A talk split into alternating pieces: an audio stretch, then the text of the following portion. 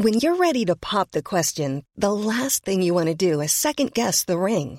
At Bluenile.com, you can design a one of a kind ring with the ease and convenience of shopping online. Choose your diamond and setting. When you find the one, you'll get it delivered right to your door. Go to Bluenile.com and use promo code LISTEN to get $50 off your purchase of $500 or more. That's code LISTEN at Bluenile.com for $50 off your purchase.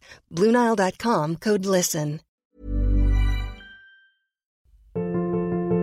Bienvenue pour cette nouvelle émission d'histoire où je vous emmène cette semaine dans la région de Naples. Naples pour évoquer le palais de Reggio di Caserta, construit par l'architecte Luigi von Vitelli. Peut-être avez-vous eu l'occasion de visiter ce magnifique monument qui est dans la périphérie de Naples, dans la campagne napolitaine. On verra pourquoi il a été édifié à cet endroit-là. Un très beau bâtiment que l'on rejoint assez vite quand on est à Naples aujourd'hui en prenant un train. Il y a à peu près une petite 50 euh, minutes de train et la gare donne juste en face euh, du, du château. C'est l'un des beaux endroits de la compagnie, un des beaux endroits de Naples, qui est évidemment autre chose uniquement qu'un beau palais. Comme nous allons le voir, il a servi des projets architecturaux, il a servi également des projets politiques, et ce palais de Reggio di Caserta permet de se remettre dans la situation de ce qu'était Naples et de ce qu'était le royaume des deux Siciles avant la création de l'unité italienne. Naples est en effet une ville capitale, on s'en rend compte aujourd'hui lorsque l'on se rend à Naples, il y a énormément de monuments qui sont des anciens monuments d'une capitale, notamment des monuments politiques, et Naples est la capitale du royaume des deux Siciles, capitale également de bien d'autres royaumes. Naples a eu beaucoup de souverains, il y a eu euh, l'empereur Frédéric II, il y a eu les Angevins, Charles d'Anjou, qui a laissé notamment à Naples le château de l'œuf, le Castel del Ovo, qui est un des plus anciens bâtiments d'époque médiévale de Naples. Il y a évidemment des bâtiments d'époque antique euh, bien antérieure, mais en tout cas il y a ce château de l'œuf qui est euh, situé sur le front de mer, château qui visait à la protection de la ville de Naples. Et puis, euh, il y a eu ensuite de nombreuses dynasties qui se sont succédées à Naples. Les Napolitains n'ont jamais eu une famille unique, euh, comme c'est le cas en France. On a eu les Capétiens avec euh, différentes branches, différents cousinages. Enfin, il y a toujours eu les Capétiens depuis Capet. Et à Naples, les familles se sont succédées. Et Naples a été une ville capitale, une ville très importante dans la formation intellectuelle dans la formation culturelle de l'Europe. C'est par exemple à Naples qu'est né Lord Acton. Alors Lord Acton est, anglais, mais il est le, représentant de cette élite européenne euh, né à Naples, famille de la noblesse anglaise, parlant euh, très bien différentes langues, évidemment l'anglais, l'allemand, le français et l'italien. Euh, Lord Acton, qui est un, des grands intellectuels, qui a beaucoup écrit notamment sur les questions de philosophie politique, sur les questions de rapport entre la foi et la politique, et il a à Naples aujourd'hui une avenue qui porte son nom. À Naples aussi, on a une des, grandes familles napolitaines, de la noblesse napolitaine, qui est la famille des Caracciolo, cette famille qui a donné plusieurs cardinaux à l'Église, plusieurs princes également. Là aussi, il y a un des grands boulevards de Naples qui porte le nom de cette famille. Et dans la cathédrale de Naples, lorsqu'on on va près du cœur, lorsqu'on a le cœur en face de soi sur la droite, il y a deux chapelles qui sont euh, deux chapelles funéraires de la famille des Caracciolo où sont enterrés plusieurs membres de la famille. Nous sommes là dans l'une des grandes familles de l'époque Renaissance, le Rinascimento en Italie, 16e, 17e, qui a euh, là aussi contribué non seulement à la renommée du royaume de Naples, mais aussi euh, à la puissance de l'Église et à la, construction euh, de la puissance ecclésiale euh, dans cette Italie qui était en, effervescence. Donc voilà pour vous situer très brièvement, à très grands traits, l'histoire de Naples, de Néopolis, la nouvelle ville, puisque les principales villes dans la région de Naples, c'est évidemment Herculanum et Pompéi deux magnifiques cités en bord de mer, la baie de Naples est l'une des plus belles baies au monde, hein, d'où l'expression voir Naples et mourir. Et c'est vrai que la baie de Naples est absolument magnifique, avec en face deux belles îles qui sont des îles de villégiature, Ischia et Capri. Il n'y a pas de plage à Naples, on ne se baigne pas euh, dans la, la baie de Naples depuis Naples. En revanche, les Napolitains prennent le bateau et vont dans ces îles villégiatures où là, ils peuvent s'adonner au plaisir de la baignade. Et ce qui fait le charme de Naples, ce qui en fait également euh, le point un petit peu terrible, c'est la présence du Vésuve. C'est le, grand volcan italien. Il y a, l'Etna en Sicile, et puis il y a le Vésuve à Naples, cette immense masse sombre que l'on voit partout à Naples, et qui est à la fois une masse, un volcan qui apporte la fertilité, puisque comme partout dans le monde, les volcans sont des lieux extrêmement fertiles dus au, rejet euh, du volcan qui sont des roches fertiles, donc un lieu de culture, et c'est la raison pour laquelle les hommes s'installent souvent au pied des volcans, voire sur les versants des volcans, mais c'est aussi un volcan destructeur. Le Vésuve entre régulièrement en éruption, ça fait quand même longtemps aujourd'hui qu'il n'y a pas eu de, de grandes éruptions dévastatrices, mais enfin, on a tous évidemment en mémoire celle qui a dévasté Pompéi et Herculanum, et qui a conservé ces villes sous euh, des tas de cendres qui ont été ensuite redécouvertes au XIXe siècle. Si vous avez l'occasion de vous rendre à Pompéi et à Naples et, à Herculanum, pardon, euh, vous verrez ces, ces villes. Alors c'est saisissant. C'est vrai que pour nous aujourd'hui, c'est une grande chance, pourrais-je dire, que d'avoir ces villes de l'époque antique. On déambule dans une ville véritable, mais on imagine le drame que cela a été. Alors pour s'y rendre, vous pouvez soit utiliser la voiture, il y a des parkings non loin, soit là aussi depuis la gare centrale de Naples, vous avez un train qui s'appelle le train euh, autour du Vésuve, qui permet de rejoindre ces deux cités. Or, le Vésuve est une menace, c'est une menace réelle qui a abîmé à plusieurs reprises la ville de Naples. Raison pour laquelle le souverain de Naples décide de faire bâtir un palais qui soit un palais protégé. C'est-à-dire qu'il ne soit ni à proximité du Vésuve, de manière à se protéger d'une éruption, ni à proximité de la mer, où il y a régulièrement des attaques des barbaresques, jusqu'à la conquête de l'Italie, l'Algérie par la France, plus précisément d'Alger de la régence d'Alger en 1830, les côtes méditerranéennes sont régulièrement ravagées par des barbaresques. D'où la volonté du roi Charles de Bourbon, qui est roi de Naples et de Sicile, de bâtir un palais en retrait, donc dans la campagne, pour être protégé à la fois du Vésuve et protégé des incursions maritimes. Et il décide la construction de ce palais en 1751, nous sommes donc au milieu du XVIIIe siècle. Charles de Bourbon est un Bourbon, donc il appartient à la famille des Bourbons qui règne en France et en Espagne. Les Bourbons ont eu une, présence dans les cours européennes euh, majeures. C'est la famille des Bourbons des deux Siciles, mais euh, apparentée aux Bourbons français. Et donc il s'inspire de Versailles. Son modèle, c'est Louis XIV. Son modèle, c'est Versailles. Et il décide de faire un palais qui soit sur le modèle de Versailles.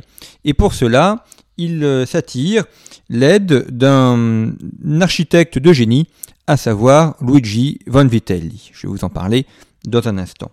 Alors effectivement, le palais de Caserte, Regia de Caserta, a une forme très versaillaise, beaucoup moins grand, beaucoup moins monumental, mais il est largement inspiré du château de Versailles. il n'y a pas la grande galerie des glaces, il est plus petit, mais il s'inspire de Versailles. Et comme à Versailles, il y a aussi des jardins, il y a aussi des bassins. Alors là aussi, les jardins de euh, Palais Royal de Caserte euh, sont euh, beaucoup moins grands que ceux de Versailles, mais il y a eu tout un travail d'adduction d'eau. Von Vitelli est un architecte notamment de l'eau. Il a bâti des aqueducs, et donc il a fait amener l'eau pour avoir une succession de bassins. Au, bout du jardin, on est, en, hauteur, donc là il y a différents euh, canaux qui apporte l'eau et l'eau ensuite s'écoule de bassin en bassin puisque le château est en, bas par rapport au point haut du jardin. Avec une magnifique vue, une magnifique euh, jetée qui permet d'admirer ces jardins qui ont été inaugurés comme il se doit. Le jardin fait euh, évidemment en partie de ces châteaux. L'architecte des jardins est quelqu'un de très apprécié, de très renommé. C'est euh, un ouvrage majeur que ces jardins, qui apportent évidemment de la fraîcheur en été, et surtout dans la région de Naples. Il fait très chaud l'été, et qui apporte aussi l'occasion de chasse ou de détente tout au long des saisons. Alors quelques mots sur Luigi Van Vitelli, qui est ce grand architecte de Reggio de Caserta. Il est né à Naples en 1700 et il est euh, décédé en 1773 à Caserte. Donc pendant qu'il travaillait sur le chantier, il n'a pas vu le chantier achevé. Donc il a dressé les principaux plans, il a donné les principales, euh, euh, orientations, mais c'est son fils, Carlo, qui a poursuivi le chantier de Caserte. Alors Luigi euh, Von Vitelli n'est pas italien, il n'est pas euh, napolitain, il est euh, d'origine hollandaise. En fait, son père, qui s'appelle Caspar von Vittel, est né aux Pays-Bas. il est issu donc d'une famille des Pays-Bas et il est peintre. C'est quelqu'un qui est connu notamment pour ses peintures de paysages. Et comme tous les peintres, il est bien évidemment attiré par l'Italie, par les couleurs de l'Italie et par les antiques italiens. Donc il quitte la Hollande pour se rendre à Rome, où il décède d'ailleurs en 1736, et il voyage dans les principales cours italiennes. Il a été euh, embauché par la cour de Naples, raison pour laquelle son fils est né à Naples. Et donc son fils le nom de son père, Von Vittel, et il a ensuite italianisé son nom en Von Vitelli. Alors c'était Von Vittel en deux mots et avec un W. Il en a fait un nom italien. Alors c'est son père qui avait commencé. Son père s'appelait Caspar Von Vittel et il s'est fait appeler Gaspare Von Vitelli. Et euh, son fils a repris ce nom de Von Vitelli, qui est en fait l'italianisation du prénom paternel, du nom paternel. Et le père est un grand peintre euh, des paysages, euh, un grand peintre donc présent à, la cour, aux, cours euh, nombreuses. Il fait un tour d'Italie, il peint évidemment à, Florence, à Milan, à Naples, et il est quelqu'un qui a œuvré abondamment pour l'histoire de la peinture et il a plusieurs toiles toujours admirées aujourd'hui, notamment au musée du Prado, euh, que l'on peut euh, retrouver et qui sont des toiles de vue, des toiles de paysage, des toiles de monuments. Le père peint énormément les monuments, les monuments antiques, les monuments classiques, il peint beaucoup euh, Naples avec le Vésuve au fond, il peint des portes, il peint le Colisée, il peint des ports, etc. Et on comprend que pour le jeune Luigi, avoir un père qui est un peintre des paysages, un peintre des monuments, et eh bien euh, de là a pu naître son goût pour l'architecture et sa volonté d'être un architecte. Et c'est ainsi que euh, Luigi Von Vitelli est devenu ce euh, grand architecte qu'il est aujourd'hui. Alors il a travaillé pour de nombreuses cours, s'il est connu essentiellement aujourd'hui pour le palais de Caserte et notamment pour la façade du palais de Caserte, il a euh, créé plusieurs euh, palais à Naples, notamment le Forum Carolino, qui est un palais euh, un peu arrondi, dans un style mélange de baroque et de classique. Donc il est l'auteur de plusieurs bâtiments à Naples, que l'on peut voir aujourd'hui quand on se balade en, à Naples. Il est l'auteur également d'églises. Il a créé plusieurs églises dans la région de Naples. Euh, il a également euh, fait euh, des palais, il, a fait également un pont, le pont Van Vitelli à Bénévent, et puis on lui doit également la création d'un aqueduc, l'aqueduc Carolino, qui a permis d'apporter de l'eau dans la région de Naples. Donc c'est un architecte et un ingénieur, et vous voyez qu'il fait aussi bien des bâtiments civils, comme Caserta, que des bâtiments religieux, comme des églises. Donc il dessine les plans, il conçoit les bâtiments, évidemment il a des équipes avec lui, il ne travaille pas seul, et comme il est ingénieur, et notamment ingénieur, ingénieur hydraulique, lorsqu'il a fallu ensuite créer les jardins, il avait le savoir-faire pour maîtriser l'eau et pour apporter l'eau. Et puis, au-delà de la compagnie, il est l'auteur également de, nombreux bâtiments euh, ailleurs. Par exemple, il a euh, créé la, basilique qui est située dans les termes de Dioclétien à Rome.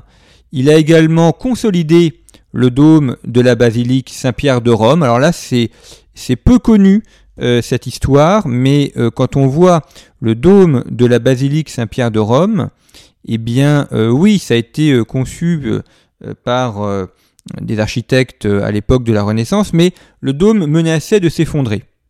Et donc il y a tout un travail euh, qui a été euh, réalisé pour consolider ce dôme et euh, qui a permis au sauvetage du dôme de Saint-Pierre. C'est un travail immense. En fait, c'est en, 1742 où le pape s'est rendu compte que le dôme menaçait un peu ruine, donc il a demandé à des mathématiciens et à des géomètres de faire une expertise du dôme, et euh, notamment euh, à Thomas Le Sueur et François Jacquier, qui sont des, grands mathématiciens de l'époque. Et euh, ils se sont rendus compte qu'effectivement, il y avait quelques problèmes de solidité. La, la, coupole a été conçue par Michel-Ange, mais qu'elle était endommagée et que si on ne faisait rien, eh bien il faudrait la démolir. Et euh, notamment, il met en cause la mauvaise qualité de la construction. Pour elle, elle a été construite trop rapidement, avec des matériaux qui sont des matériaux de mauvaise qualité. Et euh, en fait, il faut reprendre tout le dôme, sinon celui-ci euh, risque de s'effondrer. Et donc, il faudra en prévention le démolir. Alors, le pape est ben, d'accord, de toute façon il n'y a, pas trop le choix, hein. il faut consolider ce dôme, et cette consolidation est conçue à Luigi von Vitelli. Ça se fait de 1743 à 1748. Et euh, pour cela, eh bien, ils ont euh, apporté, réalisé des travaux de, maçonnerie. Ils ont euh, également fait des reprises du dôme de manière à le consolider. Alors c'est un travail qui ne se voit pas aujourd'hui de prime abord lorsqu'on regarde le dôme de Saint-Pierre et on voit surtout ce qui a été fait par Michel-Ange, mais sans l'intervention de ces mathématiciens et de ces géomètres et sans l'intervention de Van Vitelli, eh bien le dôme de Saint-Pierre euh, aurait été euh, soit rasé, soit se serait effondré. Donc vous voyez qu'ils ont joué un rôle important dans le maintien euh, de cette architecture et dans la sauvegarde de ce patrimoine. Ce qui nous montre aussi que le patrimoine est quelque chose qui évolue. Là aussi, on a parfois une conception figée du patrimoine en considérant que les monuments ont été construits une fois pour toutes. Euh, non, un monument est fait pour évoluer. Alors évidemment, on le fait évoluer en tenant compte du passé et en tenant compte de son architecture euh, présente. On ne va pas faire des choses complètement incongrues. Mais un bâtiment change. Et par exemple, Caserta, eh bien le Luigi a fait des plans qui se sont révélés être des plans beaucoup trop ambitieux euh, notamment pour le budget du royaume des deux Siciles, et son fils, Carlo, lorsqu'il a repris en main le chantier à la mort de son père, a revu un petit peu les ambitions à la baisse. Donc le palais de Caserta aujourd'hui n'est pas celui qui a été dessiné et pensé à l'origine par Luigi, mais davantage celui qui a été finalisé par Carlo. En tout cas, on a un très beau palais euh, qui euh, en fait euh, la plus grande résidence royale au monde de par ses volumes, plus grand que Versailles par ses volumes. Il y a plus de 1200 pièces, 5 étages, et c'est un travail évidemment monumental qui a permis ce travail majeur dans la région de Caserte. Alors pour vous donner un petit peu une idée de son organisation, c'est euh, donc un palais de style très, très classique euh, qui a été commandé par le roi de Naples, Charles de Bourbon, qui a été poursuivi ensuite par son fils Ferdinand Ier des deux Siciles, donc toujours euh, la Sicile et euh, Naples. Alors il n'a que 8 ans à la mort de son père, euh, Ferdinand Ier, mais il a malgré tout poursuivi, fait poursuivre le chantier. Et notamment lorsque Ferdinand épouse en 1769 la reine Marie-Caroline d'Autriche, eh bien ils ont inauguré un espace intérieur du palais, à savoir le théâtre royal. Projet d'ailleurs qui est la seule partie achevée par Luigi von Vitelli qui décède quelques années plus tard sans avoir pu voir le palais achevé. Et ce palais est officiellement inauguré en 1780. Nous sommes près de 30 ans après le début du chantier. La famille royale et la cour peuvent enfin s'installer dans le palais. Il y a encore évidemment des travaux à faire, hein, comme euh, souvent quand on déménage. Mais en tout cas, l'essentiel est prêt. Et euh, ce palais est à la fois un lieu d'habitation et un lieu de gouvernement. Il faut aussi que le roi puisse travailler, donc il y a des endroits de travail du roi où euh, il peut ainsi recevoir une partie de sa cour et une partie de ses ministres.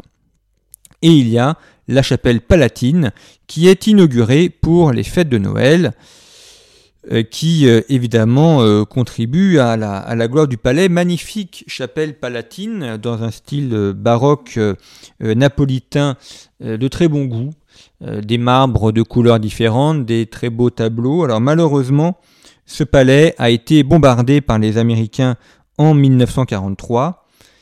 Euh, c'était absolument pas nécessaire, il n'y avait aucune raison de bombarder ce palais, mais il a été bombardé, ce qui est euh, quelque chose d'absolument dramatique, et notamment la chapelle a été lourdement endommagée et le feu s'y est déclaré, ce qui fait que la plupart des tableaux enfin plutôt tous les tableaux qui étaient présents dans la chapelle ont brûlé, tous sauf un, qui est le tableau du retable, qui représente l'annonciation, pardon pas l'annonciation, qui représente l'assomption de la Vierge Marie. Alors les contemporains, enfin des contemporains du bombardement de 1943, ils y ont vu une manifestation de la sollicitude mariale qui a protégé euh, ce tableau la, chapelle palatine a été reconstruite, donc aujourd'hui euh, on ne se rend pas compte qu'elle a été bombardée, sauf que lors de sa reconstruction, il a été laissé euh, des piliers euh, endommagés, donc on a des piliers qui sont cassés, pas entièrement mais dont des parties sont cassées, pour rappeler ces bombardements américains de 1943 et pour rappeler le drame qui a touché cette chapelle palatine et une partie du château. Donc ça a été volontairement euh, non restauré en entier afin de laisser les stigmates de ce bombardement. Une des pièces célèbres du château de Regia di Caserta, c'est l'escalier monumental. Alors superbe escalier avec euh, euh, deux, séries de marches palais, enfin escalier en bronze qui sert évidemment à recevoir les ambassadeurs, à recevoir euh, les princes étrangers, à recevoir les ministres. On est reçu par euh, deux immenses lions sculptés euh, dans le marbre. On a un palais, un escalier extrêmement lumineux, beaucoup de fenêtres, de très beaux volumes, beaucoup d'espace qui donne évidemment euh, l'impression de, grandeur, l'impression de magnificence de ce royaume des deux Siciles, qui est effectivement un royaume euh, puissant et important dans cette Europe du XVIIIe et du XIXe siècle. Et euh, tout cela a, permis d'assurer la renommée de ce palais, la renommée également du royaume des deux Siciles, qui a ainsi contribué à la puissance de ces rois. Alors, les Bourbons euh, de Sicile euh, ont été chassés du trône euh, au moment de l'invasion du royaume de Naples par les, par les troupes de Garibaldi.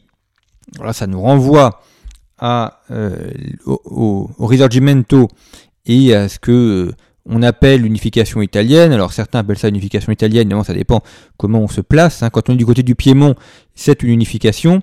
Quand on est euh, du côté euh, napolitain, euh, c'est une invasion.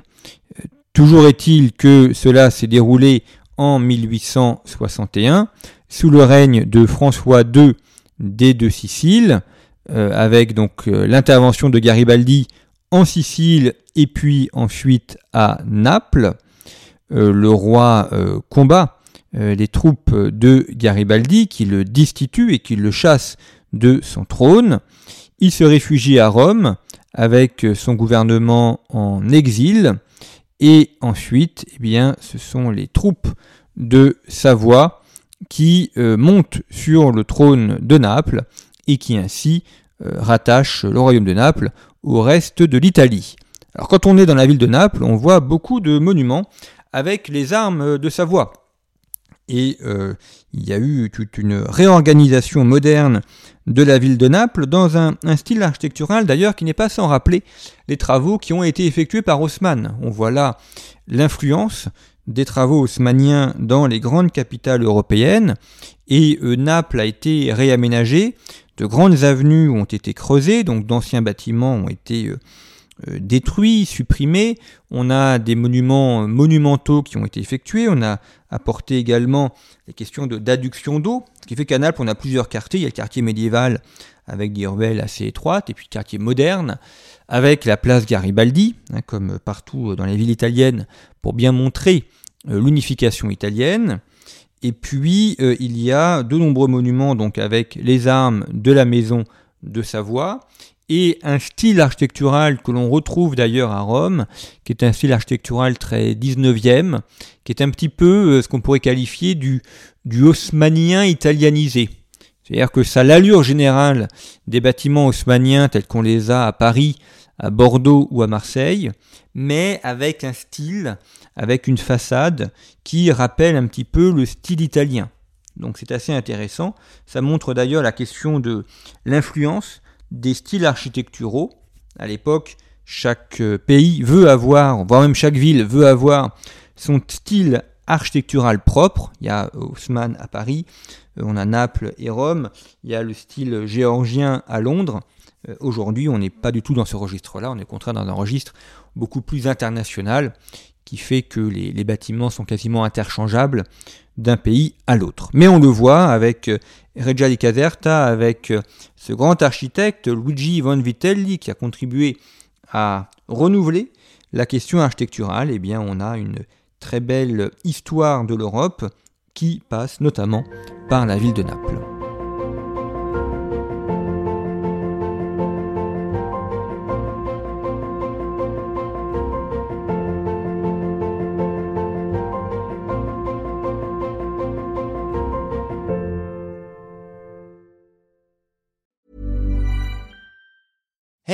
It's Danny Pellegrino from Everything Iconic.